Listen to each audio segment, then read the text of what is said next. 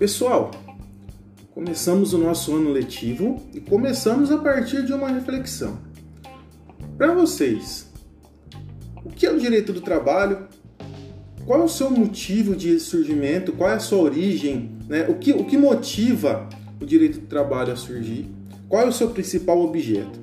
É, quando a gente pensa no direito do trabalho, a gente pensa em uma ciência recente, né, do ponto de vista do, do direito, extremamente nova, aí do basicamente do final do século XIX, de uma maneira mais é, contundente a partir aí da primeira metade do século XX, mas uma ciência que tem como escopo fundamental preservar as garantias do trabalhador né, no exercício das suas atividades laborativas, ou seja, garantir que o trabalhador possa exercer as suas funções laborais é, de maneira digna, tendo um salário que seja suficiente para que ele possa é, sustentar sua família, sem colocar em risco desnecessário a sua saúde e a sua integridade física.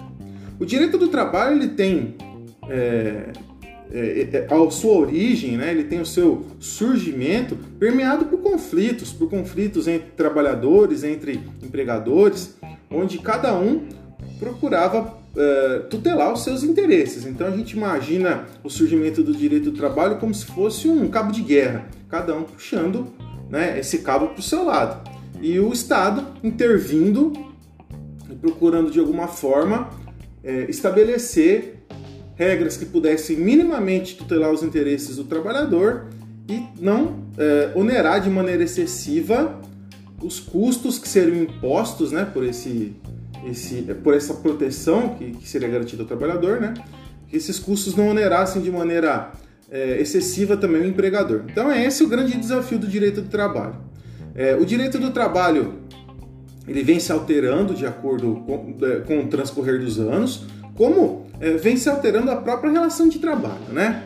Se a gente tinha alguns, algumas décadas atrás, se pensarmos aí no contexto dos nossos pais, dos nossos avós, indivíduos que trabalhavam na mesma empresa a vida inteira e tinham lá que a empresa tinha lá o seu escritório e o trabalhador teria que se deslocar todos os dias até esse escritório, cumprir determinadas funções burocráticas e, e a hora que ele chegasse em casa é, esse trabalho né, não iria, iria acompanhá-lo. Hoje nós temos um contexto, através sobretudo do desenvolvimento das tecnologias, tecnologia, tecnologias digitais de é, informação e comunicação, nós temos um contexto onde é, o, trabalho acompanha o trabalhador para onde ele, onde ele estiver, né, por meio do seu smartphone.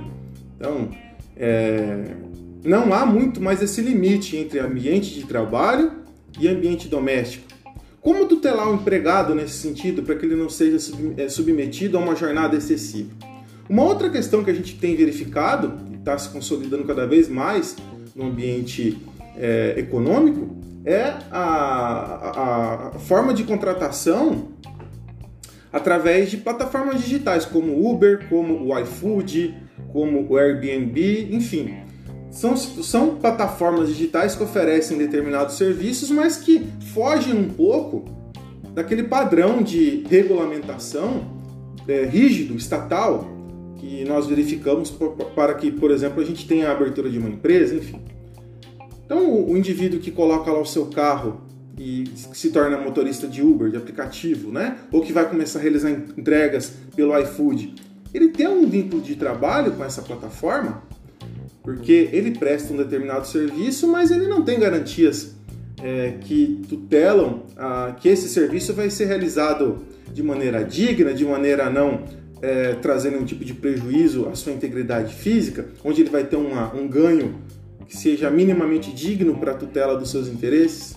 Então, esse é o conflito que estamos aí é, observando dentro do direito do trabalho nesse contexto né, de 2021. O que, que você acha a respeito disso? Qual a sua opinião? O, motorista de Uber, ele é, ele é empregado? Ele merece a tutela do direito do trabalho ou não? Ele é um mero é, empreendedor do terceiro milênio? O que, que você me diz a respeito disso? Aguardo aí a sua observação, a sua manifestação. Um abraço, pessoal. Até a próxima.